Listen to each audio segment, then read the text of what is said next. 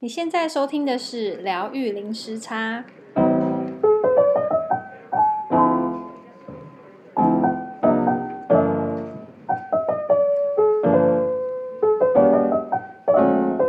嗨，你今天好吗？我是 Lin，我是 Juno。我们今天想根据我们的想法来聊聊修行这个很广泛的话题。那前几周啊，我和一个朋友在聊天，在聊 Apple 的产品，因为他新买了一一台笔电，然后我就很兴奋的跟他分享一些很棒的 Apple 笔电的一些功能，然后话题聊着聊着就延伸到 Apple 的其他产品，然后我就跟他分享我和我的果迷先生阿鱼，呃，使用其他产品的心得，然后就是讲得很开心之后呢，我那位朋友就有点。半疑惑，然后又半开玩笑，半开玩笑的方的的跟我说：“哎，你们不是在修行吗？怎么对 Apple 的产品这么的热衷？这样，然后就是就是因为他这句话，然后所以让我开始思考说，修行这两个字到底是什么意思？然后我同时也在反省，就是呃，说我以前小时候对修行的的经验是什么？然后在灵性旅程开始之后。”我对修行的态度有一些改变。那在我开始分享我自己的想法之前，不知道 Juno，我好奇，就你的经验啊，修行对你来说是什么？然后你对修行的态度有没有在你的灵性旅程开始之后有所改变呢？哦，我最一开始对于修行的印象，就是像出家人的生活，不外乎就是打坐啊、念经、念佛号，或者是吃素。然后要四大皆空，清心寡欲，无欲无求，就是我对于修行一开始的印象。然后到后来，我目前我自己也是会念经、打坐、持咒这些，我都会做。但是对我来说，这是让我自己静下来跟连接的连接自己的方式。我把自己倒空，脑袋不再被思绪绑架，好好的跟自己在一起。时间即使不是很长，也没有关系，可能打坐个十分钟，然后就安静的、舒服的跟自己在一起，然后这是我自己喜欢的方式，然后快速的让自己静下来。那再来说，对我来说，修行是什么？哦、呃，第一个我觉得是有觉知的生活，而我自己对觉知的定义是，呃，不再是二元对立、非黑即白，或是非好即坏的去看人事物，而是用更高的角度。像是用鸟览图来看事情的本身原貌，可以想象你打开 Google Map 全面性看到每个街角那个样子，因为你看到了全貌，所以你不会再执着你一开始你所看到的一个小角。对我来说，这个就是觉知。嗯。而当你有觉知的在生活，你就会减少你的执着啊，钻牛角尖，不会什么事情都要争个输赢，会明白说这件事情给你的启发是什么。但这不是那么容易，就是需要时间跟经验的累积，才会慢慢明白说，你会了解这件事情给你的考验是什么，然后你要学什么，或是这人为什么会来你身边。而当你有觉知之后，以前发生讨厌的事情，你可能要花，譬如说你要花一个月，你才能消化那个情绪，但是后来发生一样事情，你就可以一笑置之，一切都都没有所谓，因为你知道了，你学会了。然后你就让这个情绪情绪来，就让它过。然后第二点是，嗯、呃，专注当下。我印象当中有一部电影里面对白是老和尚跟小和尚说：“吃饭的时候吃饭，睡觉的时候睡觉。”我第一次听到的时候，觉得这个还用讲吗？因为觉得这是很理所当然的一句话。然后长大之后才明白这句话的意思，就是。因为现在你吃饭的时候，你可能你会想睡觉，或是睡觉的时候在想打坐，或是打坐的时候你在想吃饭，你不在当下，你的心心不在。然后我自己也是一个很容易容易分心的人，所以这句话对我对现在的我来说很受用，然后是很好的提醒。然后当下重点现在、嗯，不好意思，不好意思，不会不会，就特特别是现在就是又有。手机呀、啊，科技，嗯，就更容易会打断我们的专注力。我觉得，会很容易，就像我电脑也常常有时候网页就开好几个视窗，然后我就会想说，好，这个是我等一下要看，这个是等一下看，就是很多文章，然后什么都列在一起，然后有时候我就列太多，然后我都没有办法专心看完，然后一气之下就整个关掉，我都忘记我一开始我到底要找是要干嘛，然后在嗯，对于当下当下重点，我觉得是专注，像说举例说你。下班之后回家，然后你就是走着沿途很熟悉的路径要回去，可是你的心思是一直在跑，想说等一下要吃什么，或是你的电话费还没缴，或是你没有做完的工作，念头会一个接一个来，然后等你回到家的时候，你才会猛回过神，然后掏出钥匙的时候，你会发现你不记得你去过哪里，或是看过什么样的风景。然后这些是现代的常态，就是你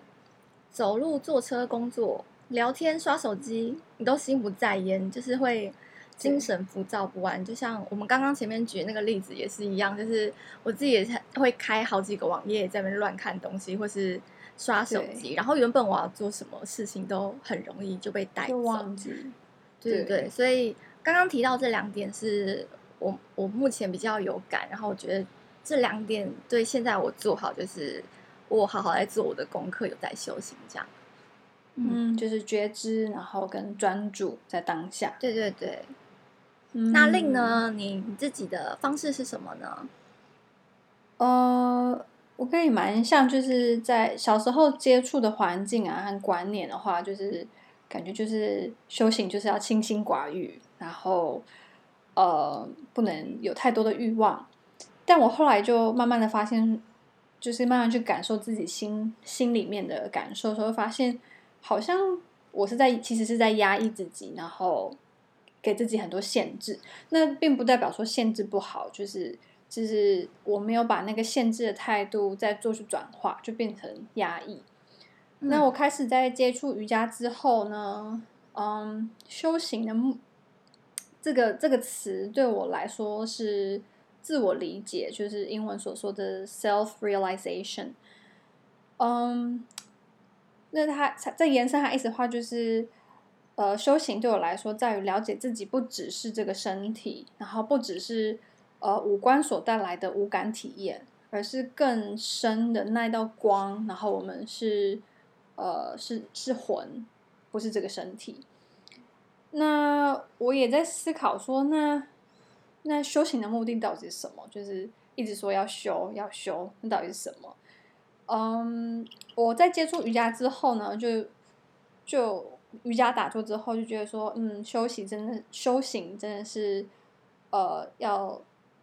达到那种梵我合一，就是吠陀，呃，印度吠陀 Veda 呃所说的 Union 犯我合一，然后或是说。嗯在佛教禅宗里面，他们讲的明心见性，那见的那个性呢，就是悟见自己本身的佛性。嗯，对，所以我就觉得这是目的，但是这目的有时候看起来会觉得哇，太遥不可及了，然后甚至有时候会觉得有点在空谈，太太虚幻，因为这是一个很广大的课题。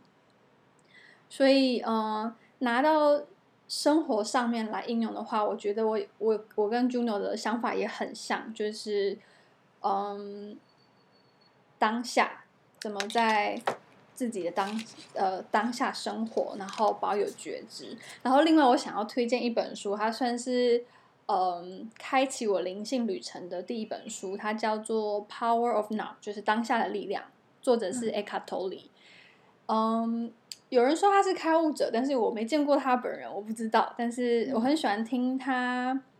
呃，讲一些观念，然后他讲的很多观念也都是，嗯、呃，在提醒你说，二元万物二元论其实是人人的观念创造出来的。如果说你以呃宇宙的本质的话，其实是没有是非对错，就是刚刚 Juno 提到的。那这也让我想到说，就是。嗯，中华文化的所谓中庸之道，就是一切其实都是中立的，只是看你的态度怎么去看它。那我觉得就是有这个观念之后呢，你就会更在那个当下，然后更有那个觉知。然后我有发现，就是我开始在有定期在嗯打坐啊，在练瑜伽，或是做一些呼吸法，让我回到这个当我自自己的当下的时候，我发现我的记忆力记忆力也变好了，虽然还是很差，但是有觉得有改善。然后我也有发现，当我非常专注在打坐或是练习我的瑜伽体位法之后呢，我成瘾的习惯也减少了。比如说，有时候会突然间暴饮暴食啊，然后特别想要吃甜的啊，或是油炸的东西。但是如果那一阵子我有很真的很当下、很专注的在打坐或者练我的功课的话，每天的功课的话，我就发现我成瘾的状况会比较少。然后会比较少，原因是因为我有那个觉知，就是比如说我要去。拿那个食甜食之前，我我就会有觉知，说，哎，嗯，就是会会停顿那一秒，然后跟自己对话，然后想说，嗯，我要拿吗？它对我身体好吗？就是会会开始跟自我对话，嗯、然后或是说划手机这件事情，就是嗯，也都会有改善。然后我觉得对我最有帮助的是，它提升我的觉呃直觉能力，然后。我觉得直觉能力提升之后呢，它可以帮助我选择困难症，因为我本身呃很难做决定，然后特别是现在选择又很多，然后嗯、呃，比如说你要我要网络上面买个东西，又没办法实际上去感觉那个商品的、嗯、的的手感啊，或是穿起来的感觉的时候，就更需要有用这个直觉力去帮助我。做决定，但这是比较肤浅的、肤浅的那个 例子啊，就是应用在生活上，它可以可以有很多很多的方法这样子。嗯，那就就我刚刚提到，就是对我来说，嗯，我的修行方法是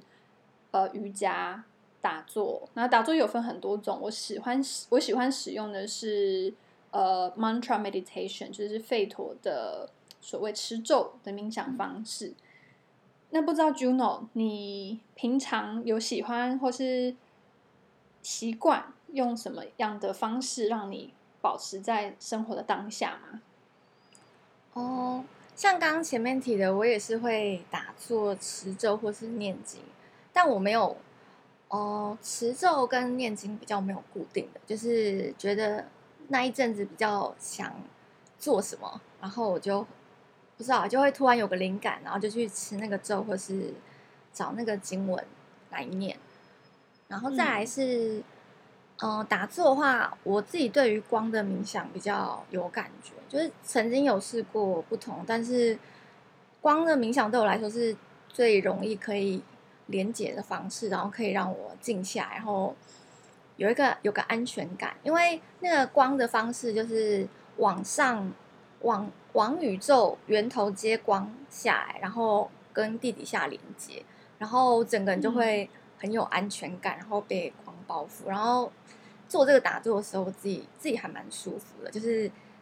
那那个当下会觉得我很有安全感，然后我我跟我自己在一起，然后跟源头高等的能量在一起，然后整个人就觉得很舒服，就很喜欢那个感觉。嗯嗯，然后瑜伽的话。哦，瑜伽的话有，也是对我有些帮助，因为有一阵子是我在练昆达里尼，然后昆达里尼跟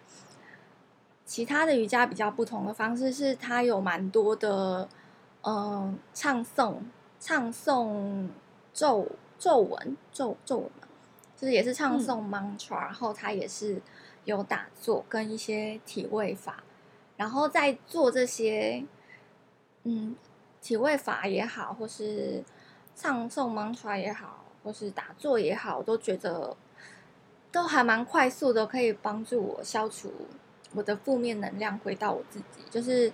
当在做昆达里这套瑜伽的时候，对对我还是蛮有用的。嗯嗯，我觉得就是修行的方法不止一种嘛，就是、嗯、而且每我发现说每个人适合的方法不不同，而且我光我自己。就是我就有发现，在人生不同的阶段，还有我有不不嗯不一样的方式适合我不同的阶段。嗯，然后我记得我小时候一开始是呃，因为是去天主教学校，所以就接触比较多，嗯、呃，天主教、基督教的想法，就是对我来说，呃，可以帮助我心安心定，有那个那份安全感的方法，就是对神有爱，然后有就相信神，然后有那个 faith。嗯，那后来因为生活有太多的挑战，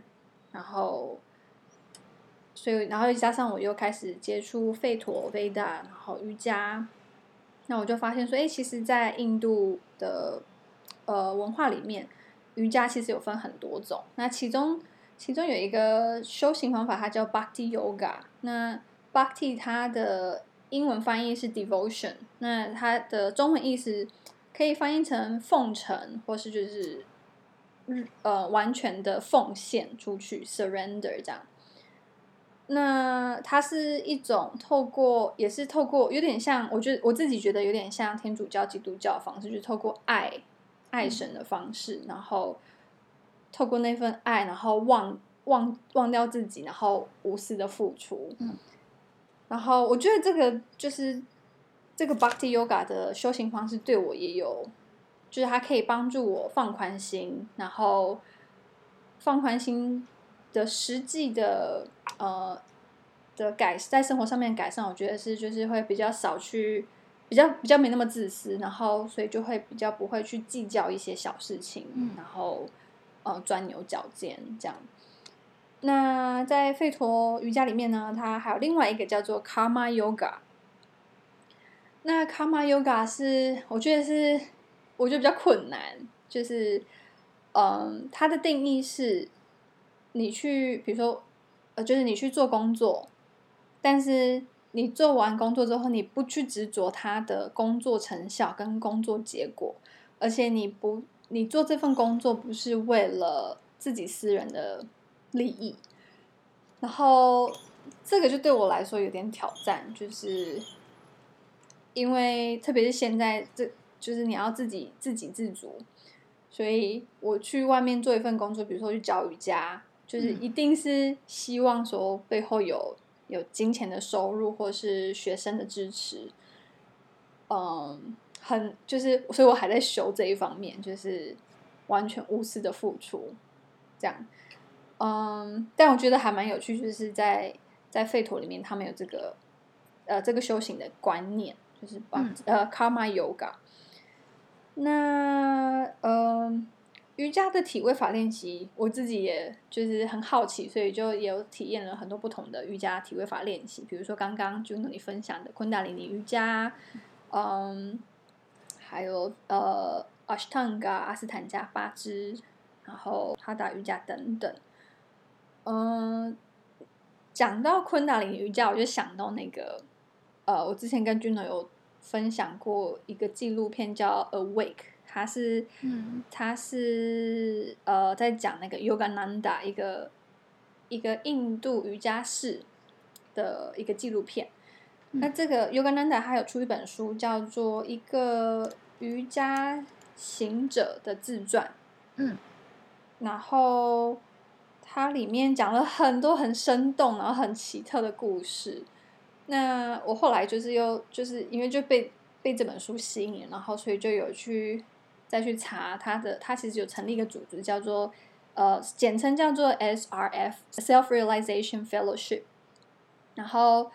它里面其实练肢体呃肢体练习，其实跟昆达里尼很像，就是它是着重在脊椎。呃，脊椎能量的震动，嗯、然后透过脊椎的能量震动去，嗯，让你提升意识。那他在每一个体位法练习之后，都一定会有 mantra meditation，就是我们刚刚一直提到的持咒的冥想，嗯、然后去让你透过那个声音震动的能量，然后去帮助你的心跟静，然后达到犯我合一，最终。放合放合一，放我合一的目的，嗯，然后这边有个小插曲，就是我那时候在看纪录片的时候，有一段很吸引我，就是有一个他有一个学徒想要来找他拜师，然后他就问尤甘南达说：“我我曾经参加过很多不同的宗教，然后但是每个宗教啊都叫我要戒烟、戒酒、戒女色、戒毒。那我如果来办呃来你这边学习的话，你希望我要戒什么？然后勇敢的他就笑笑了一声，然后就说：“你什么都不用戒，但是我没办法保证你开始跟我练习之后，你还会想要去接触这些东西。”然后那时候听完之后就觉得，哇，这就是我一直喜欢的那种观念的那种修行方法，就是它不是压抑，它不是透过压抑跟限制去去束缚你，而是它是用。呃，调理自己心里面、身体里面的能量，让能量转好之后，你自然而然你在生活当中，你就不会想要去接触那一些所谓比较不好、不好的能量。嗯，然后，对，然后所以这也是我未来想要多多加钻研的的一个练习方法，这样子。嗯。那我知道 Juno 喜欢画画，对不对？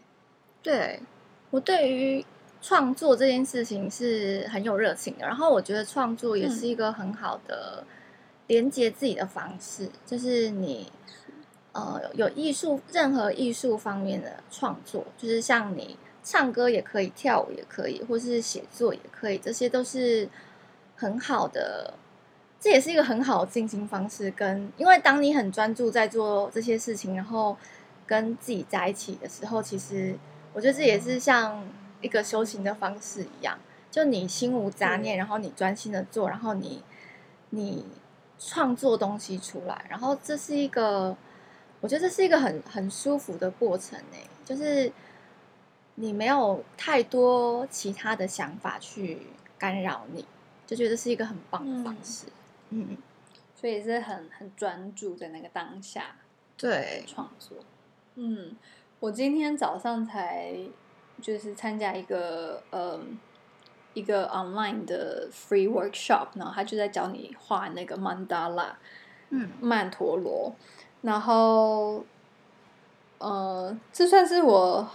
大概这一个月来第一次，就是静下来，然后拿着纸笔，然后跟着老师这样子慢慢的画，然后画完之后，真的就是很。很亲近的感觉，然后一方面很有成就感，因为不知不知道说哦，原来自己也可以画出这么好看的图，嗯、然后很疗愈。二方面就 对，非常疗愈，然后二方面就就也意识到说，哎，在画的过程中要完全的专注，要不然就是那个圆圈就不圆了，或者是就它就画出画不出我想要的样子。然后所以画完之后，真的感觉很疗愈，然后很舒服，所以大家也可以试试看。嗯，对，嗯。然后我我自己觉得那个音乐，就是在瑜伽里面他们会唱泛唱，就是之前有、嗯、之前在节目有听到，就是 Kirtan。对，我觉得也是一种很疗愈的方式。然后他就是借由唱歌的方式，甚至有时候有一些人比较嗨，他就开始跳、嗯、跳舞跳起来，然 后而且是那种完全没有不怕人家评论的那种，超棒。对，很喜欢那种氛围。希望之后有机会跟大家一起，就是 唱 Kirtan，然后一起享受那个当下。嗯，对，这是我想到的，并且有经历过的一些修行方法。不知道 Juno 有还有没有一些要要补充的，或是有听过，或是。体验过的方法吗？嗯，就是修行的方式有有很多种，就适合每个人的方式也不一样。嗯、然后我引用一句佛家的说法是：“佛说三万六千种法门，法法成佛。”然后他是在跟我们说，每一个人悟道的路径或方法都不一样，但是最后都是通往真理跟觉知的路。而这条路也不仅仅只有佛教所独有，就是每个人都有他适合的方式跟道。然后像我们刚刚提到的那些，呃，不管是瑜伽啊，或是画画啊、唱歌啊、写作啊、跳舞、打坐、念经，其实这些都是方式。然后或是你有你自己的宗教信仰，呃，你习惯用的方式，这也都是可以。就是你们都可以找到自己合适的方式，然后就是可以呃，帮助你静下心来，连接你自己，然后帮助你的灵性有所成长。就每个人的方式都不同，然后你可以去多多试试看，然后你就会试过之后，你就你就应该就会有感觉，说这到底适不适合你。然后你不适合也没关系，你也可以找到其他的。而且我觉得宇宙会冥冥之间帮你。就是会帮你安排，让你体验，然后你可以找到适合你的方式，这样。嗯嗯，你刚刚讲到就是，对我也相信，就是宇宙会帮你铺路。但是我有发现，就是你真的必须要有觉知，你才会意识到说，哦，这是宇宙给的，呃，选择，宇宙给的礼物。嗯，嗯，因为我发现，就是有时候没有。没有觉知，就是可能情绪太多，被情绪绑架，或是心思太多的时候，你就不会去意识到说，哎，其实出现在你眼前、出现在你生活的这一些课题，其实是要帮助你在某一些呃人生课题上面做调整的。嗯，所以对那个觉知很重要。然后我觉得，我觉得自己跟自己对话可以帮助呃提升觉知。有时候你不一定要真的讲出来啦，但是就是你可以心里面自己跟自己自己对话，我觉得还蛮有帮助的。我觉得书写方式也是可以，就是跟自己对话的时候用书写，就是可以比较清楚。然后有一个方式是自由书写，你就是不需要文法，你什么都可以写，你就只是释放出来给自己看，就是嗯，你片段的记忆呀、啊，或是甚至脏话也可以，你就想到什么你就你就写什么，然后你。不批判也不隐藏，对自己很诚实的把这些东西写下来。然后，我觉得这个东西写下来的时候，也帮助你的脑袋比较不会去乱想那么多事情，因为这些想法都被看见。然后，当你当这些东西被看见之后，它就不会再那么神叨叨的在你脑子里面一直跑。所以，我觉得这是一个可以试试看的方法。是自由书写，嗯，然后还有，我觉得呼吸。也可以帮助我回到那个当下，嗯、然后特别是你在很紧张的状况的时候，或是你有有一股很能很很浓的情绪想要爆发出来的时候，要爆发之前，你先自我对话一下，哎，要要不要让这个情绪爆发？然后如果真的就快控控制不住的话，我自己喜欢就是深深呼吸一口气，然后吸吸饱你的用腹式呼吸，就是吸饱你的肚子，然后。让空气填满你的胸腔，然后再把所有的压力跟情绪慢慢的吐出来。然后我还很喜欢去观察那个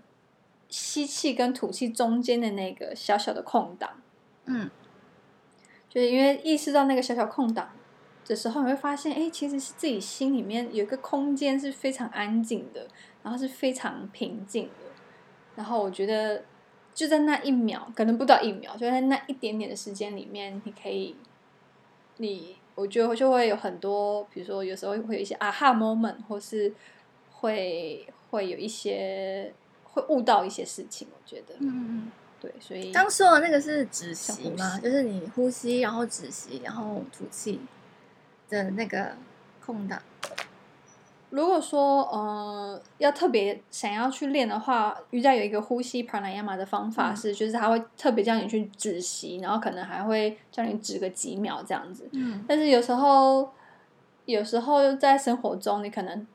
一一时没办法静下心去做这件事情的话，嗯，我觉得就是单纯的去观察，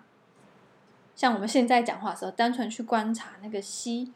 跟土的时候，中间其实一直都有那个空档，只是我们平常太忙或是事情太多，不会去意识到说，哎，对，我每个吸跟吐中间，然后吐到下一个吸中间，其实都有一个小小的空档，嗯、但是很少人有那个心思，有那个有那个意识去注意到。嗯、对对，除此之外，对啊，我觉得在瑜伽里面就有很多很多方法可以可以帮助。之后可以再慢慢分享。呼吸真的很棒，因为我自己就是算呼吸困难者哦，真的吗？因为我呼吸是那种比较浅，嗯，嗯，我呼吸比较浅，然后又比较短，然后也是去上昆达里尼之后，它有不同的呼吸法，像什么诶火呼吸啊，或是左左呃左右呼吸，它有各种不同的呼吸方式。然后我对于那个呼吸比较缓慢那个方式，可以帮助我吸吐更多。然后每次，譬如说吸五秒钟，只吸五秒钟，吐五秒钟，我就会感到我自己的胸腔有扩大，然后我胸腔就会很舒服。嗯，因为像平常我一般呼吸，就是我习惯性的呼吸就是那种比较浅的，然后我就会觉得自己自己胸没有没有那么开，但是用那种